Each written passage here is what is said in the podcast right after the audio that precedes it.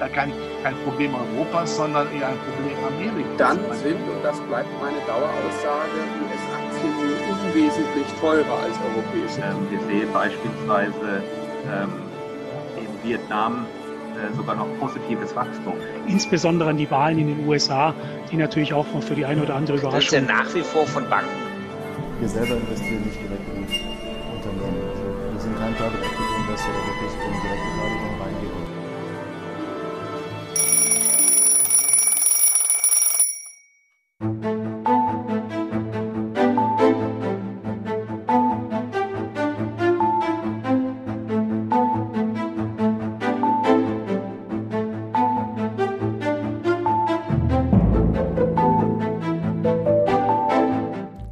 ist das große Bild. Der Podcast des Private Banking Magazins in Zusammenarbeit mit dem ETA Family Office. Mein Name ist Christian Hammes und ich arbeite als Family Officer, Beirat und Portfolio Manager. Wenn Sie als Privatanleger, Stiftung, Family Office oder Institution Ihr Vermögen verwalten lassen oder es selbst tun, wenn Sie solche Anleger als Beirat, Finanzausschussmitglied oder auch als Steuerberater oder Rechtsanwalt begleiten, wenn Sie selbst Vermögensverwalter sind oder wenn Sie einfach nur gerne guten Köpfen zuhören, dann machen wir diesen Podcast für Sie. Wir machen ihn auch, weil es ihn bislang nicht gab und weil mir dieses Format zur unabhängigen Orientierung in den Kapitalmärkten zu Beginn eines jeden Quartals, also zur Reporting-Saison, schlichtweg gefehlt hat. Ich führe Gespräche mit unterschiedlichsten Fachleuten, die aus ihrer Perspektive Analysen und Meinungen anbieten und wir wollen ihnen damit eine Meinungsvielfalt anreichen, die jenseits der typischen beruhigenden und blumigen Finanznarrative liegt. Aus allem, was Sie hören, können Sie sich so Ihr eigenes großes Bild erzeugen. Solche Gespräche gehören zu den Hausaufgaben meiner Berufspraxis. Und da ich damals meine Hausaufgaben auch hin und wieder abschreiben durfte, dafür nochmals herzlichen Dank lasse ich Sie zuhören, wie ich meine erledige. Sie finden diesen Podcast auf den einschlägigen Plattformen wie iTunes, Spotify, SoundCloud und Deezer und dort können Sie uns auch abonnieren und uns beim Arbeiten, beim Büroschlaf, beim Laufen, im Zug oder im Auto zuhören. Und hören Sie nur, was Sie interessiert und den Rest eben später. Herzlich willkommen beim großen Bild.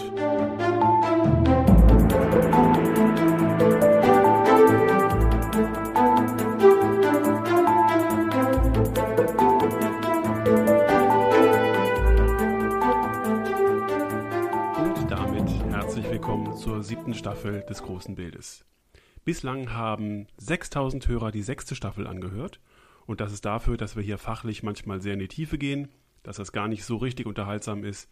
Wirklich überraschend. Vielen Dank dafür. Vielen Dank auch für die vielen Rückmeldungen und die vielen kleinen Dialoge, die entstanden sind, die ohne diesen Podcast gar nicht möglich wären. Genau das wollten wir eigentlich erreichen. Danke. Nun, seit mehr als einem Jahr befinden wir uns in einer globalen Pandemie, die viel verändert hat. Seit mehr als einem Jahr feiern wir gefühlt an den Kapitalmärkten die Erholung aus dieser Pandemie und seit letztem Quartal haben wir wieder richtig Angst vor Inflation.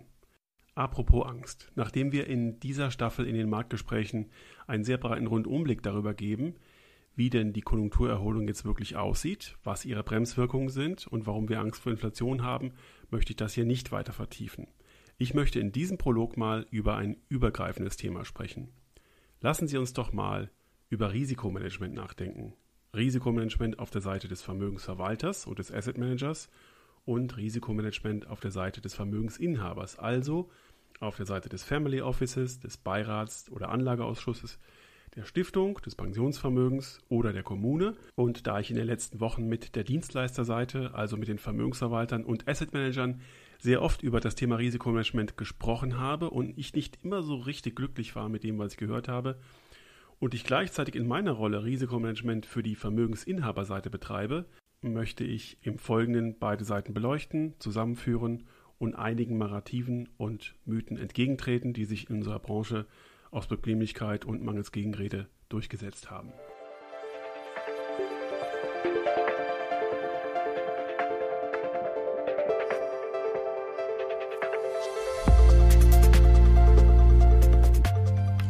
gehen wir mal auf die Seite des Vermögensverwalters und Asset Managers. Welches Ziel wollen die mit ihrem Risikomanagement eigentlich verfolgen? Nun vorweg, die häufigste Antwort auf diese Frage lautet, unsere Portfoliokonstruktion ist bereits Teil des Risikomanagements, weil wir so gut streuen. Das mag, liebe Vermögensverwalter, innerhalb Ihres Maschinenraums vielleicht ein beruhigendes Narrativ sein. Für einen Außenstehenden, der Ihren Maschinenraum verstehen muss, ist dieser Satz leider vollkommen wertlos, gelinde gesagt etwas beunruhigend. Und wir als Vermögensinhaber oder deren Family Officer oder Controller von außen müssen wissen, wie sie Risiken messen, wie sie sie sichtbar machen und wie sie sie meiden oder handhaben. Risikomanagement heißt dann auch nicht, dass Sie nur darauf achten, dass die Anlagerichtlinien eingehalten werden, liebe Vermögensverwalter. Was sind das dann für Risiken? Fangen wir mal ganz logisch mit dem aktuellen Marktgeschehen an und schauen auf alles, was unsere Portfolio-Manager in dieser siebten Staffel erzählt haben. Da ist schon ziemlich viel Futter drin. Beispielsweise erstens, ja, die Inflation. Da die Inflation kein reiner Zinsanstieg ist, dessen Wirkung man immer direkt im Portfolio ablesen kann, sondern sie sich auf die Bewertung aller Vermögensgegenstände durchschlägt, kann schon hier ein halbes Prozent in der erwarteten Inflation im Portfolio ziemlich große Spuren hinterlassen. Und das sollte man messen, monitoren und handhaben. Und erzählen Sie uns bitte mehr darüber, liebe Portfolio-Manager. Zweitens, was wir auch in jedem Gespräch wie einen roten Faden wiederfinden, ist die Geopolitik, insbesondere das Verhältnis zwischen den USA und China. Und Geopolitik materialisiert sich momentan überall dort, wo die amerikanische Seite noch wenig Handel betreibt oder gar keinen und sich demzufolge die Börse für solche tatsächlich ausgetragenen Konflikte auch nur ganz begrenzt interessiert.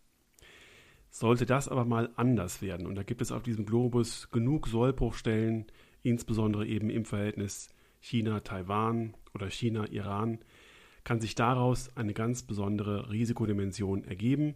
Und hier hat man als Vermögensverwalter zumindest sehr schnell zur Hand zu haben, welche Lieferketten, welche Umsatzanteile dadurch in Gefahr geraten. Also, geopolitisch auf sich zukommen zu lassen, was eben passiert, ist vielleicht nur der zweitbeste Weg. Und daneben ist beispielsweise drittens die Frage zu stellen, wie viel Prozent des Gesamtvermögens eigentlich direkt oder indirekt im Finanzsystem hängen. Das ist zwar aktuell vollkommen durch Notenbanken stabilisiert, aber sicherlich nicht dauerhaft und als vollkommen risikofrei anzusehen insbesondere mit Blick auf die Qualität vieler Kreditbücher. Und viertens darf man beim Vermögensverwalter nachfragen, wie er denn die zunehmende Korrelation aller liquiden Anlagevermögen zum Aktienmarkt handhabt. Und wie misst er die Korrelation seines Anleihenportfolios zum Aktienportfolio? Und wie handhabt er sie? Wann greift er hier ein? Wann ist in seinem Anleihenportfolio schlichtweg zu viel Aktienrisiko? Und damit verbindet sich auch die fünfte Frage. Wie reagiert das Gesamtvermögen auf eine Aktienkorrektur von beispielsweise 10%? Liegt der simulierte Verlust im Verhältnis zur Aktienquote deutlich überproportional negativ? Na, dann bündelt das Portfolio wahrscheinlich auch über die Nichtaktien ein hohes Aktienrisiko. Und genau das ist zu erklären und zu handhaben. Es macht übrigens einen guten Eindruck, wenn der Vermögensverwalter von sich aus seinen Vermögensträger darauf anspricht. Und sechstens darf gefragt werden, wie denn das Risikomanagement eigentlich auf die Handhabung der Investmentfonds durchschlägt. Mit Blick auf die zum Teil extrem erschreckend hohen Quoten an Investmentfonds und sehr großen Mandaten ist der Umstand, dass man bei dieser Frage oft in leere Augen blickt, etwas vertrauensbelastend.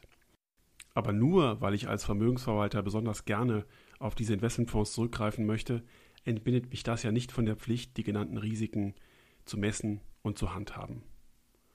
Und auf all diese Kräfte, die von außen als Risiken auf ein Portfolio einwirken, verdient der Vermögensinhaber Antworten.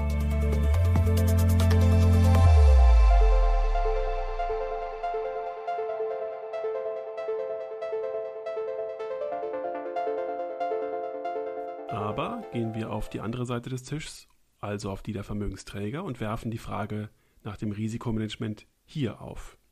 Also, wir gehen auf die Seite der Family Officer, der Controller, der Beiräte und Anlageausschüsse. Warum sollen wir eigentlich Risikomanagement betreiben, wenn es der Vermögensverwalter doch schon so schön tut? Hoffentlich. Ganz einfach, weil unsere Perspektive eine andere ist, weil unser Risikomanagement andere Fragen beantworten muss. Üblicherweise liegt einem breit gestreuten Vermögen ein sogenanntes Vermögensreporting vor, also ein Bericht, der konsolidiert die Ergebnisse aller Vermögensverwalter zusammenträgt. Und das ist ein unerlässliches Werkzeug für große Vermögen, klassischerweise immer im Family Office Bereich zu finden. Das bildet einen messerscharfen Blick in die Vergangenheit. Und entgegen dem Narrativ vieler Family Office Kollegen, die genau ein solches Reporting vermarkten und auf dessen Basis sogenanntes Controlling anbieten, möchte ich festhalten, dass aus der institutionell geprägten, professionalisierten Steuerung eines Gesamtvermögens ein solches Controlling zwar wichtige Datenpunkte liefert, aber am Ende des Tages nichts anderes bleibt als ein Blick in den Rückspiegel. Und alleine mit diesem Blick nach hinten fahren Sie auch keinen einzigen Kilometer unfallfrei mit dem Auto. Was finden wir also in diesem Reporting? Wir finden für die einzelnen Vermögensverwalter Volatilitätskennzahlen, den Maximum Drawdown und den Value at Risk. Das sind ja schon mal ein paar wichtige Anhaltspunkte für das Gesamtrisiko der jeweiligen Vermögensverwalter. Leider fehlt diesen Zahlen aber jeder Bezug zur inhaltlichen Prägung des jeweiligen Portfolios. Wenn wir unser Portfolio also logisch durchdringen und auf unsere Markterwartung und unseren Risikoappetit aus aussteuern wollen, fehlen uns an dieser Stelle wichtige Daten, logische Daten. Welches Risiko trägt der Aktienanteil bei und warum? Und hier konkret gefragt, kommen die gemessenen Risiken aus einem höheren Aktienanteil an stärker schwankenden Small Caps oder Mid Caps oder aus einem höheren Anteil aus den Emerging Markets oder aus einer überdurchschnittlich zyklischen Aufstellung des Aktienportfolios oder aus einem vergleichsweise schwach fremdfinanzierten Aktienuniversum oder sind die Wachstumsraten der Unternehmen durch eine einseitige Branchenallokation zu stark schwankenden Prognosen ausgesetzt, wie wir das in den letzten drei Monaten übrigens auch sehr gut sehen konnten, oder ist durch eine Übergewichtung von stark regulierten Unternehmen durch politischen Einfluss eine besondere Volatilität aufgetreten. Mit der Beantwortung dieser logischen Fragen wird das Portfolio inhaltlich beschrieben und vor allen Dingen dann auch von allen Gremienmitgliedern und Vermögensträgern inhaltlich und logisch nach vorne blickend durchdrungen und verstanden. Und um das zu ermöglichen, müssen Sie eben auch unterhalb der Motorhaube in jedem Portfolio nachmessen, wie es genau um diese Sachverhalte steht. So machen es institutionelle Vermögen. Und genau so sollte es auch im privat geprägten Family Office Vermögen getan werden. Und aus dieser Welt der Treasurer kann man sich als Family Officer hier viel abschneiden. Und an dieser Stelle sei Ihnen mein Praxisgespräch mit dem Treasurer und Geschäftsführer von Südwestmetall, Dr. Steffen Gehring, ans Herz gelegt. Schauen wir aus der Brille der Vermögensträger auf die Anleihenseite und die Frage der dortigen Risiken. Wie schwach ist die Ratingstruktur? Wie viel Prozent der Anleihen sind derzeit von einem negativen Ausblick der Ratingagenturen belegt? Und hier kann ich Ihnen sagen, dass die meisten Zahlen überraschend hoch sind und sie werden von vielen Vermögensverwaltern gar nicht angeschaut. In welche Nischenrisiken streut der Vermögensverwalter sein Anleihenrisiko? Sie können sich ausmalen, dass Nachranganleihen, Wandelanleihen, High-Yield-Anleihen natürlich auch eine erhebliche Volatilität beisteuern und genauso übrigens auch die Illiquidität von Anleihenportfolios. Wann haben Sie denn zuletzt mit Ihrem Vermögensverwalter darüber gesprochen, wie illiquide der Anleihenmarkt wirklich ist, außer dass das Narrativ gefallen ist, der Anleihenmarkt ist dysfunktional und wir kriegen nicht alle Anleihen, die wir wollen, bla bla. Es gibt Kennzahlen, die Ihnen indizieren, wie lange es braucht, um ein bestimmtes Anleihenportfolio umzuschichten. Und das sind schon mal ziemlich interessante und plastische, nachvollziehbare Informationen.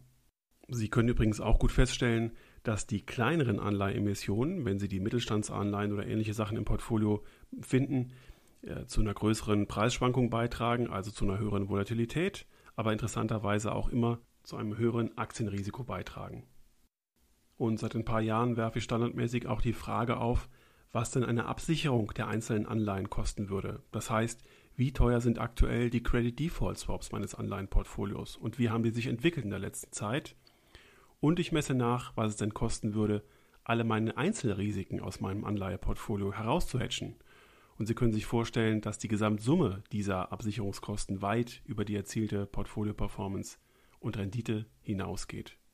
Sie sehen, dass man bei der Risikodiskussion auf unserer Tischseite, also der Vermögensträger, weitaus mehr diskutieren sollte als nur die Duration oder eine modifizierte Duration. Und die Datenlage, die wir dafür brauchen, geht weit, weit über das hinaus, was sowohl das klassische Vermögensverwalter-Reporting als auch das klassische Family Office Vermögensreporting anbietet. Und hier auf der Anleihenseite, also auf der vermeintlich langweiligen Seite, ist der Unterschied im Risikomanagement zwischen institutionellem Geld und der Welt der Family Offices nochmal deutlich größer, weil wir auf der Seite des privaten Geldes gerne mal die Anleihenrisiken komplett übergehen, weil sie nicht so spannend sind oder weil sie ein bisschen sperrig sind und weil unsere Vermögensverwalter uns auch viel lieber über Aktien erzählen. Und zweitens, weil Institutionen meistens einen größeren Anleihenanteil haben und tatsächlich für ihre Anlagerichtlinien viel tiefer durchdringen müssen. Und auch an dieser Stelle können Family Offices wieder sehr oft von Treasurern oder Institutionen dazulernen.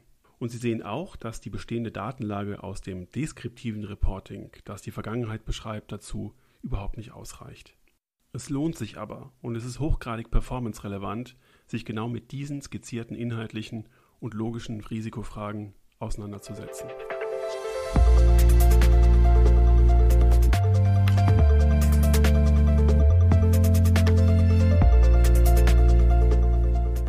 Viel spannender wird die Frage aber erst, wenn aus Versehen oder bewusst ein Vermögensverwalter anfängt, diese Risiken, die wir gerade diskutiert haben, in Investmentfonds zu packen und sie im Reporting nur eine Aufstapelung von Investmentfonds finden. Ein Fall, den ich viel zu oft antreffe. Vielleicht sehen Sie ungefähr eine Beschreibung, was in den jeweiligen Investmentfonds drin ist.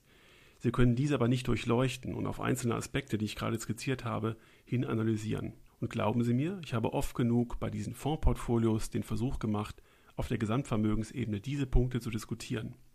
Es bleiben meist nur die üblichen Vereinfachungen und ein ganz schlechtes Gefühl für das Risikomanagement. Würden die Vermögensverwalter, die privates Geld managen, sich durchweg so gut organisieren wie die institutionell geprägten Anlageausschüsse, würden sie es sich schlichtweg nicht erlauben, so viele qualitativen und quantitativen Fragestellungen unbeantwortet zu lassen.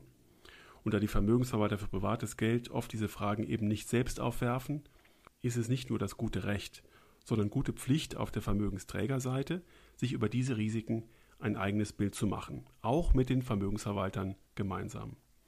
Und dieser Vorgang schafft gleichzeitig ein ziemlich klares Bild über das eigene Vermögen und darüber, was sich in Zukunft in bestimmten Szenarien auf das Vermögen auswirken kann und wie man das handhaben kann. Und im Gegensatz zum unerlässlichen Blick in den Rückspiegel, der auch wichtig ist, geht es aber in den Gremien genau um den Blick nach vorne und um die Frage, ob es da irgendeine Stellschraube gibt, die man verändern muss, um sein Vermögen auf die Welt von morgen besser einstellen zu können oder um das Vermögen auf die eigene Risikoneigung besser adjustieren zu können. Liebe Zuhörer, meine Damen und Herren, ich wünsche Ihnen jetzt bei allen weiteren sechs Folgen in der siebten Staffel des großen Bildes viel Spaß. Freuen Sie sich auf Robert Halver von der Baderbank, auf Wolfgang Fickus von Comgest im Marktgespräch über Europa, auf Stefan Scheurer von Allianz Global Investors über die Emerging Markets, insbesondere über Asien. Wir werfen einen Blick auf den Fünfjahresplan der chinesischen Regierung freuen Sie sich auf Peter Dreide von DBF Global Asset Management zum Thema USA und ich spreche mit einem Treasurer, der die wahrscheinlich größte Streikkasse in Deutschland auf der Arbeitgeberseite verwaltet. Ich spreche mit Dr. Steffen Gehring des Arbeitgeberverbandes Südwestmetall.